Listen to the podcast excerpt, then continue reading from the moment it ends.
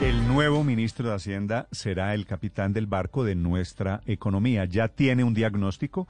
Comenzó el empalme la semana pasada el doctor José Antonio Ocampo y comienza a dar brochazos de cómo es la etapa que viene en asuntos económicos, en asuntos de bolsillo.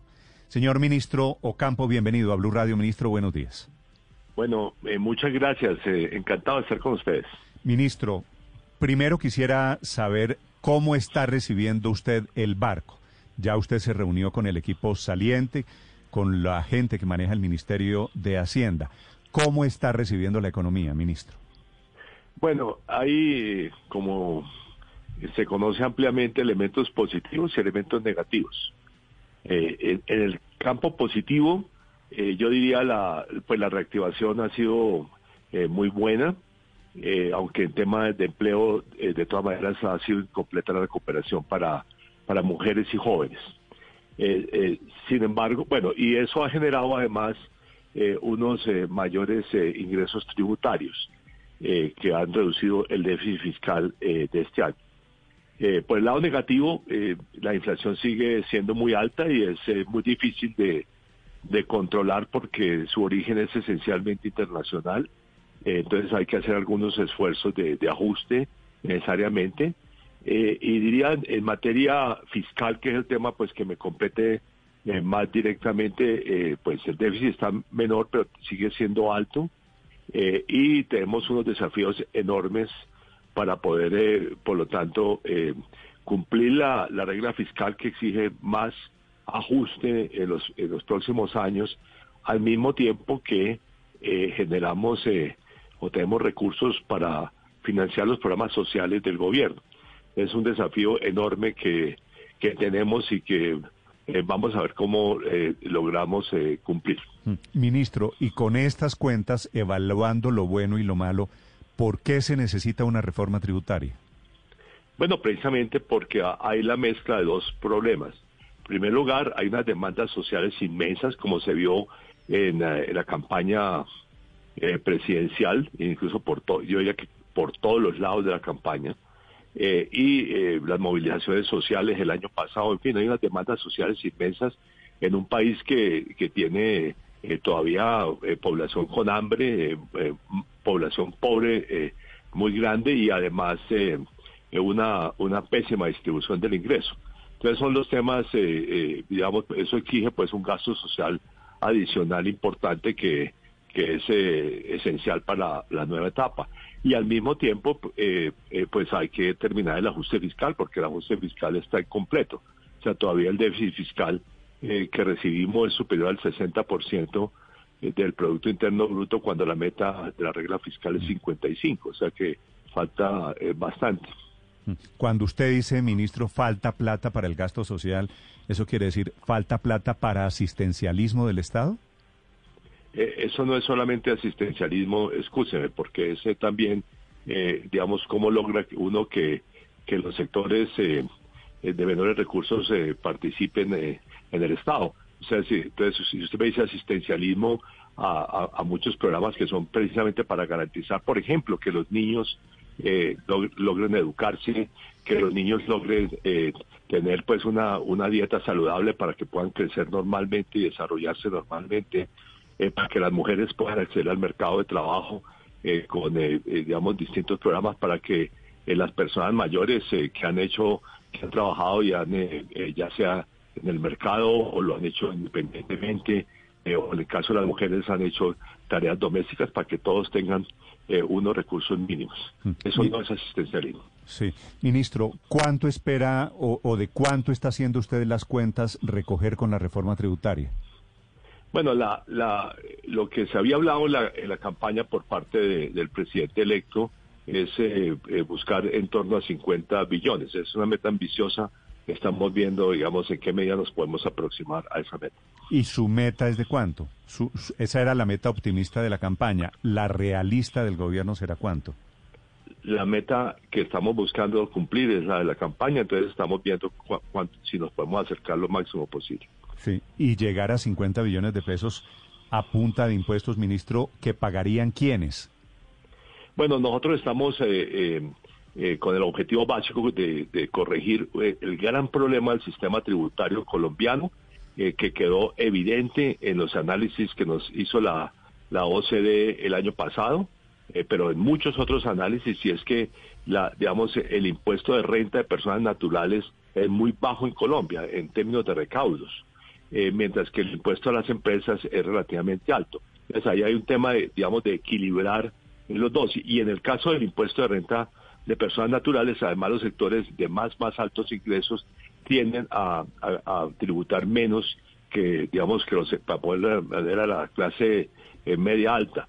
Entonces, ahí hay un desafío, eh, digamos, de hacer también el sistema tributario más equitativo. Sí, dice usted equilibrar renta para personas naturales y empresas, quiere decir elevar la renta a personas naturales a treinta y pico por ciento? Eh, bueno, perdón, eh, ya es.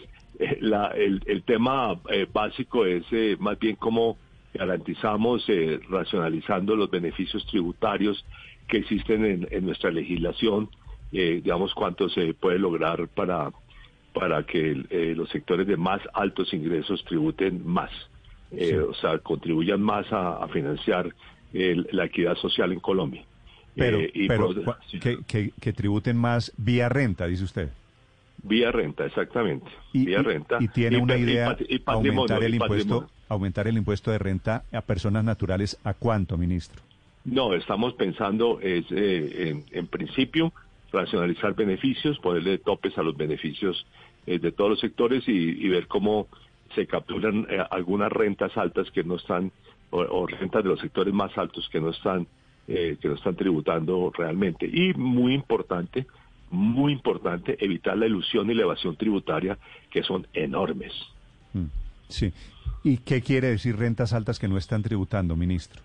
Bueno, no sé, eh, rentas, eh, o sea, una, digamos, el, digamos, el 10% más rico de la población, que es el que gana más de 10 millones de pesos mensuales. ¿Y a partir de 10 millones de pesos aumentar el impuesto de renta? reitero, estamos hablando de racionalizar beneficios, no necesariamente aumentar la tasa. Y entonces, ministro, perdóneme la aclaración que le pido. ¿Qué es racionalizar beneficios? ¿Eliminar qué, por ejemplo? No, hay, hay, múltiples beneficios que existen en nuestra legislación. O sea, múltiples, pero aquí nos podríamos quedar media hora hablando por ejemplo, Por ejemplo, las cuentas AFC. Eh, bueno, eh, por ejemplo, no, hay, hay por ejemplo, eh, contribuciones en, a ciertas eh, eh, viviendas de, altos ingresos que no tendrían ningún sentido, eh, digamos, mantener los niveles actuales. O sea, hay que ver cuál es el, máximo, por ejemplo, de deducciones que uno puede permitir. En fin, hay que ver cómo se captan bien las rentas de capital, que no están bien capturadas hoy en día en nuestra legislación. Sí, y dentro de ese racionalizar beneficios, pues obviamente también está la otra parte de esto, que es hacerlo a las empresas. Próximo ministro, ministro Campo, doctor Ocampo, ¿cómo es lo de quitar las exenciones empresariales cuando tenemos en cuenta que, según ha dicho incluso el propio presidente de la ANDI, 90% de esas exenciones van a productos de la canasta familiar y a programas sociales? ¿Cómo sería esa parte, ministro? Bueno, no creo que el presidente de la ANDI tenga exactamente la razón hay muchos beneficios que no le llegan a la canasta familiar. Eh, es decir, eh, eh, no creo que esa sea realmente la, naturaleza. Hay, digamos, los ingresos de, una familia de altos ingresos se van a, todo tipo de bienes y, el consumo con la inequidad que existe en Colombia es en, en, muchos bienes que no son precisamente la canasta familiar. Mm. Ministro, la cifra, personas que tienen ingresos de 10 millones de pesos mensuales, ¿Es por alguna razón? ¿Esas personas se consideran de ingresos altos? ¿Por qué? Bueno, porque según la distribución del ingreso de Colombia que se estima, eh, esos son los sectores que pertenecen al 10% más rico de la población. ¿Y es a ese 10% eh, a quienes ustedes están mirando? Estamos mirando este dato de ingresos, posiblemente el 5 o el 1%, mucho más que el 10%. Eh, esas personas hoy, ministro, se pueden descontar a la hora de, la declaración de renta hasta el 40% del ingreso. Ese es como un, como un beneficio tributario que existe. La idea es bajar ese techo a esas personas para de esa forma eh, aumentar su tributación, hablando de personas naturales. Ustedes me están preguntando una cantidad de detalles que no están decididos todavía. No les puedo dar respuesta a esas preguntas. Ok, ministro. solamente puedo responder cosas bastante generales en esta etapa eh, porque mientras, mientras digamos, hacemos las, las cuentas concretas de la reforma tributaria. Entiendo que todavía esto es apenas un brochazo. En el impuesto al patrimonio, ministro, ¿en qué están pensando? Bueno, estamos pensando en impuestos a las personas naturales de altos ingresos como el que existía aquí eh, hasta los años 80. Yo, yo, cuando era joven pagaba impuesto al patrimonio. Todos pagábamos impuesto al patrimonio. Después se ha establecido eh, en distintas etapas impuestos al patrimonio. A las empresas, que me parece que es incorrecto, eh, pero también a, personas naturales. de hecho, apenas fueron eliminados recientemente impuesto que, al patrimonio que existía. ¿Y el, impuesto al patrimonio, dada la desigualdad que existe en el patrimonio en Colombia, es un impuesto que, que nos parece que es eh, una contribución a la equidad social en Colombia. ¿Y un impuesto al patrimonio de qué porcentaje, ministro? Eh, nuevamente usted me está haciendo unas preguntas que no le puedo responder en este momento. Sí, pero, pero oí en algún lado que puede ser entre 1 o 5%. Es muy diferente 1 o 5% al año. No, no 5% es eh, una cifra absurda. ¿Más, más 1 que 5? no le voy a contestar detalles porque realmente estamos en esa discusión. Y entonces, ¿a partir de patrimonios de qué tamaño, ministro? Nuevamente no le puedo responder esa pregunta porque estamos discutiendo. Es que sabe, viendo cuánto, sabe, pero sabe, Le voy a ser sincero, ministro. ¿Sabe por qué le pregunto a partir de qué tamaño?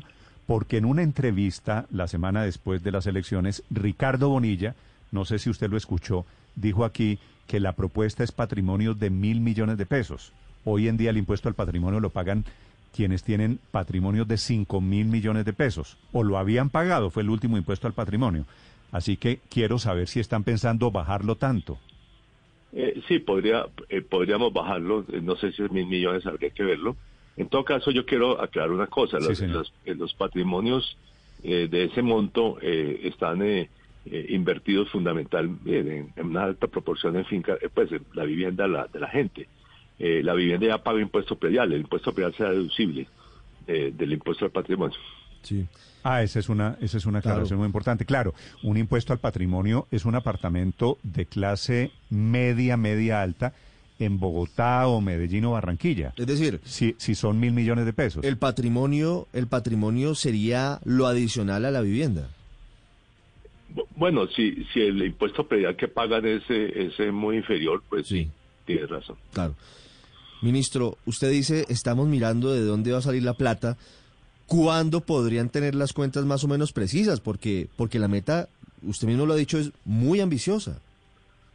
Sí, precisamente porque la meta es ambiciosa, eh, el trabajo que tenemos que hacer para acercarnos es, un trabajo duro, por eso estamos en esa tarea. ¿Impuesto a las pensiones altas habrá? Eh, sí, eh, yo creo que vamos a incluir eh, ¿Qué es, altas ¿qué es para estos efectos, de ministro, una pensión alta? Bueno, eh, eh, depende, es como equivalente al salario, porque va, digamos que un tratamiento similar al salario. Ah, o sea, pensiones de 10 millones de pesos o más. Pero con pues una tasa de cuánto, 10%, en algún momento también se llegó a decir, claro. Eh, eh, nuevamente, ustedes de entrada les dije, yo no puedo responder preguntas detalladas porque estamos en esa discusión. No puedo hacer anuncios públicos de lo que no hemos decidido todavía. Estamos diseñando la reforma, no la, no la hemos terminado. El 7 de agosto, cuando seguramente la tendremos, con mucho gusto le respondo todas estas preguntas. Sí, ministro, eh, usted, este no es un secreto, usted no era petrista, no trabajó en la campaña de Gustavo Petro, usted estaba en una campaña diferente. Cuando usted habló, cuando Petro, el presidente electo, le propuso a usted el Ministerio de Hacienda, me imagino usted tuvo con él una conversación alrededor de cuáles eran los límites, de qué pensaba usted, de cuáles eran las diferencias. Eh, pues la, la, verdad es que eh, nuevamente yo acepté eh, este reto por el acuerdo nacional que él anunció. o sea, yo, yo pertenezco a otra corriente política pero estoy dispuesto a trabajar con eh, el presidente para cumplir los objetivos, pero él ganó con un eh, programa y tendremos que ver en qué medida nos podemos acercar a ese programa. Eh, con elementos que yo he compartido, o sea, en el programa de la campaña que yo apoyaba también el, el combate a la inequidad era prioritario y estamos también hablando de la necesidad de hacer una reforma tributaria para, para garantizarlo. O sea, todos esos temas son temas que, que en realidad estuvieron en, en varios lados de la campaña y, la, pues la, la, victoria de, del, del, presidente electo Petro es, es por lo tanto la, el compromiso que, tiene el país de cumplirlo. O sea, los que entramos a esto es para ver en qué medida debemos contribuir a eso, a, a los otros objetivos que él ha anunciado. Digamos como, qué sé yo, eh, un desarrollo productivo más dinámico, un sector agropecuario mejor, eh, un, eh, un, combate al cambio climático, una defensa del medio ambiente en general. Todos esos objetivos pues tendrán que ser en cuenta porque esos fueron los que ganaron, esos fueron los que la gente votó por esos objetivos. Usted, ministro, hoy, habiendo recogido, habiendo asistido ya a las primeras reuniones de Empalme, ¿usted ve posible una reforma tributaria que recoja 50 billones? Bueno, ya, eh, perdóname que diga, creo que ya respondí la pregunta, su, esta pregunta. Ministro, otro, otro tema muy importante. Eh, ha dicho usted tajantemente que se acaban los tres días sin IVA. Inclusive el de diciembre de este año, a inicios de diciembre, había uno programado. Dice usted que ese no se realizará. ¿Por qué? Y, además los, los comerciantes se han sentido a través de FENALCO excluidos cuando ustedes anuncian que todo va a ser a través de diálogo, de conversaciones. Ellos se sienten como sin la oportunidad de haber hablado antes este tema con ustedes y ustedes ya han tomado la decisión de acabar los días sin IVA. Eh, mire, yo me sentaré y, el presidente también se sentará, como de hecho se ha sentado con algunos sectores empresariales eh, o sea, yo, siempre he tenido un diálogo con sectores empresariales. Eh, con ellos se dialogará, pero, pero hay algunos pues, algunos temas específicos en los cuales no estaremos de acuerdo. El anuncio de que vamos a eliminar los días sin IVA, sí es un, es, vamos a eliminar los días sin IVA. en todas cosas, porque yo, creo que es un mal instrumento. Genera un costo fiscal que necesitamos, unos recursos fiscales que los necesitamos de todas maneras, eh, pero digamos, eh, no le llega realmente a los sectores pobres de la población esos recursos, que es lo que es nuestro objetivo. Eh, y además, eh, perdóname que diga, el día sin IVA se vende mucho producto importado, porque hay que subsidiar productos importados.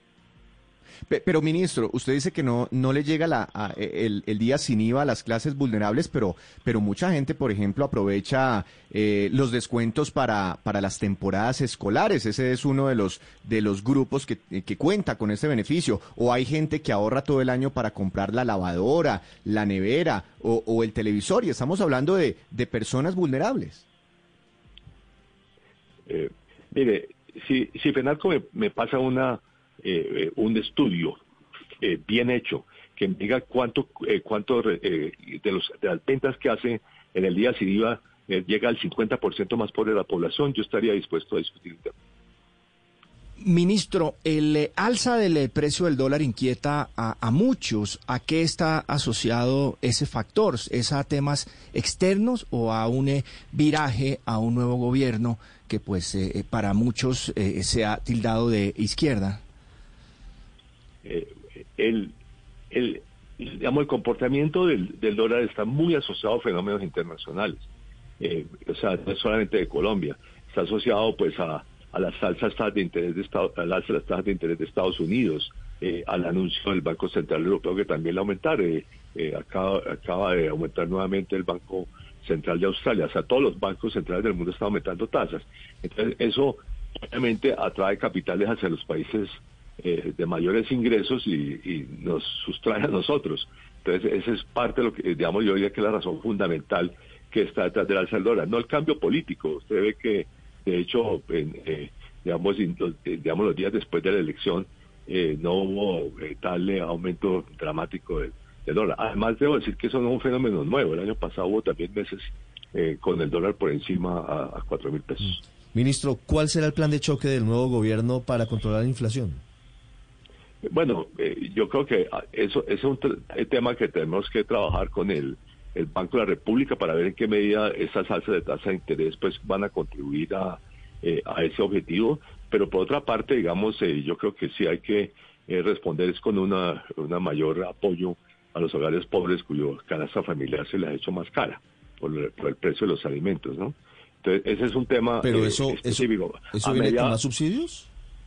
Sí, eso es más subsidio para los hogares pobres. ¿Subsidios adicionales a los que a los que hoy existen o se reformularía la política de subsidios actual? Aumentar, aumentar algunos subsidios. Este estamos viendo cómo racionalizamos, además porque hay, múltiples eh, eh, subsidios, entonces vemos cómo se, se alguna se racionaliza toda esa estructura. ¿El ingreso Eh, solidario pero, se mantendría? eh, vamos a ver pa- para qué sectores mantenemos ingresos solidarios. Sí. ¿Y los apoyos a los agricultores se mantienen iguales o el gobierno piensa en unificar los subsidios bajo una base distinta? Eh, perdón, ¿cuáles apoyos a los agricultores? No, pues hay, hay apoyos, hay subsidios a, a sectores del agro, hay subsidios a los desempleados, hay, digamos, Bueno, reducción de aranceles también para algunos productos. hay diferentes beneficios que se han tenido en cuenta, entre otras cosas, para afrontar la crisis de la pandemia. Otros vienen desde mucho tiempo atrás como familias en acción.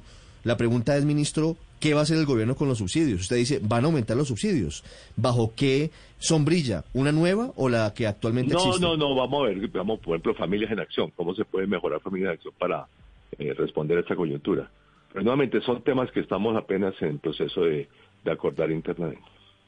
Mi- Ministro, otro tema y es, es muy grande, ¿no? Muy grueso y es el déficit en el fondo de los combustibles.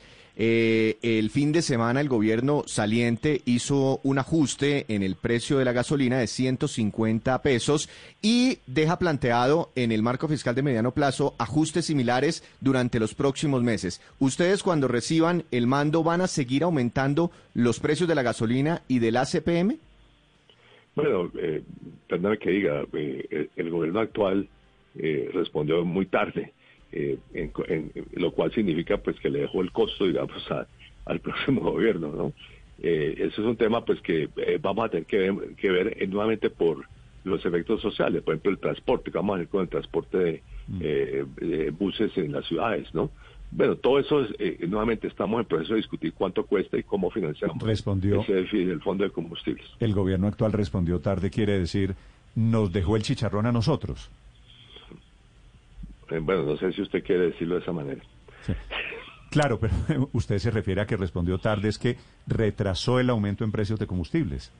No hay la menor duda, la retrasó. Bueno, eh, en la peor recesión económica de los últimos 100 años, pues era también a me- medio obvio, ¿no, ministro? No, perdóneme, ya estamos en reactivación. La pero reactivación ha sido muy fuerte. gran desde parte... fines- per- perdón, la reactivación ha sido muy fuerte desde fines del año pasado. Sí. Sí, Eh, ha sido no, muy claro, fuerte. técnicamente claro que y, no. que, que- y- y que fue cuando aumentaron los precios de los- del petróleo a nivel Claro, pero, internacional. o pero sea, fíjese, ministro, que la inflación pues está disparada. Entre otras cosas, imagínese usted lo que significaría un aumento de combustibles de una forma pronunciada en, en, en la canasta familiar. Eh, La incidencia es grande. Por eso la pregunta es, ministro, ¿qué va a hacer el nuevo gobierno? ¿Van a seguir aumentando Pues- los precios? Bueno, eh, vamos a ver, pero usted me está diciendo exactamente lo que pienso yo. Hay, hay, hay efectos sociales que hay que ver cómo se manejan. Sí. Ministro, usted no solo como ministro de, de Hacienda de Colombia nuevo, sino como economista muy respetado internacionalmente, ¿usted cree que vamos para lo que ustedes, los técnicos, llaman estanflación? Eh, no, no creo que vayamos para allá. eh, o sea, tampoco, por ejemplo, hay mucha discusión en Estados Unidos sobre el tema. No, es decir, sí tenemos eh, una, una inflación alta que, que está eh, dura de, combatir porque es una inflación de origen internacional, digamos, entre otras cosas. Y va a haber una desaceleración económica en el mundo entero. Eh, ojalá no nos pegue, digamos, de manera significativa. Una fortaleza de la economía colombiana eh, ha sido que en realidad la, eh, pues, puede uno decir, del- en el siglo XXI, porque en el siglo XX, a fines del siglo XX tuvimos un problema muy serio. Pero en el siglo XXI hemos tenido eh, un comportamiento menos volátil eh, que otras economías de América Latina. O sea, unas recesiones eh, o unas desaceleraciones económicas menos severas. Esperamos Sí, seguir pero en bueno. esa tendencia. Ojalá, eh, pero dependerá mucho también de lo que siga haciendo el Banco de la República, cuyas actas se conocen hoy de la pasada reunión donde subieron los intereses en 150 puntos básicos, cosa que jamás se había visto en la historia. ¿Usted qué mensaje tiene hoy por hoy para mandarle al Banco de la República, ministro? Bueno, eh, perdón que le diga, pero eh, los 150 están asociados a la, pues la- a los informes de que la Reserva Federal de Estados Unidos va a aumentar 150 en dos reuniones. O sea, el, el- con, trabaja, con el Banco de la República yo he tenido la oportunidad de trabajar muchas veces, eh, incluso como presidí la Junta cuando fui ministro de Hacienda eh, en los años eh, 90, pero también como codirector. Entonces yo respeto mucho la institucionalidad del Banco de la República, esperamos trabajar estrechamente con el banco para ver qué se puede hacer, en qué medida. Pero además hay otros programas que tendremos que poner en marcha. Por ejemplo, eh, eh, yo soy muy partidario de poner un plan eh, muy ambicioso de producción nacional de alimentos, eh, como una de las políticas que tendrá que llevar a cabo el nuevo o la nueva ministra de Agricultura. Sí. A propósito del Banco de la República, ministro, ¿han contemplado ustedes en el equipo económico eh, arreglar problemas económicos vía emisión de dinero? Eh, no, eso no es un objetivo. Eh, por, lo demás, eh, por, lo, por lo demás es, no es viable. Sí. No es viable. Usted sabe que necesita unanimidad, eso nunca se logra. No se ha logrado ni en la crisis del, de- del 99. Entonces no tiene, ningún, no tiene ni pie ni cabeza esa propuesta. Vale. La última Eh, es que, pregunta ministro- para, el, para el ministro de Hacienda, Víctor. No, muy buena esa, esa aclaración porque en campaña desde el petrismo se manifestó esa, esa idea, esa posibilidad, Néstor, sobre la emisión del Banco de la República. Pero yo quisiera ya rematar esta entrevista, ministro, sobre el sector de los hidrocarburos. ¿Habrá más exploración de gas y de petróleo en Colombia o se frenan a partir del 7 de agosto los nuevos contratos exploratorios? Bueno, ese es un tema que yo, eh, el presidente electo ha hablado eh, de, que hay que revisar los contratos existentes eh, y que obviamente hay que garantizar también la- el autoabastecimiento eh, energético de Colombia. Esos son objetivos muy claros. Desde el punto de vista mío, no tanto por el tema exploratorio que no me corresponde, eh, digamos, eh, a mí. Espero que el análisis de todos los 180 contratos o 140, porque eh, eh, he oído ambas eh, cifras eh, que existen, nos indiquen cuáles son las potencialidades de esos contratos, qué es lo que podemos hacer para que se cumpla, que se haga exploración efectiva con esos contratos, para ver si, eso- si eso- esos contratos, el año pasado antes se, entregaron- se hicieron tres nuevos, o sea, no hay tanto interés en nuevos contratos. Entonces yo creo que la, la, la- el, el tema básico ahí es analizar eso. Ahora, desde el punto de vista ya del Ministerio de Hacienda, digamos, el, el, el- el ajuste de, digamos, de hacia una nueva realidad en materia de, de combustibles, pues tiene que ser un ajuste gradual, porque, digamos, eh, Colombia no puede eh, reducir sus ingresos de exportación de petróleo en el corto plazo mientras no logremos aumentar las exportaciones no petroleras. Eh, y desde el punto de vista fiscal también tenemos unos recursos importantes eh, que, que provienen de la fuente. Entonces, eh, él ha dicho pues que tiene que ser gradual, eh, tendrá que ser gradual y espero, espero que, eh, digamos, los que están trabajando con en, la- en- en el empalme con el Ministerio de Minas y Energía eh, nos aclaren, digamos, cuáles son las potencialidades de los contratos ya firmados, que se, para ver, digamos, qué, qué se hace para adelante. Bueno, ese será uno de los muchos retos de cambio en el gobierno Petro, que estamos a un mes de su posesión. Gracias, ministro Campo, por estos minutos. Bueno, a ustedes muchas gracias por su atención.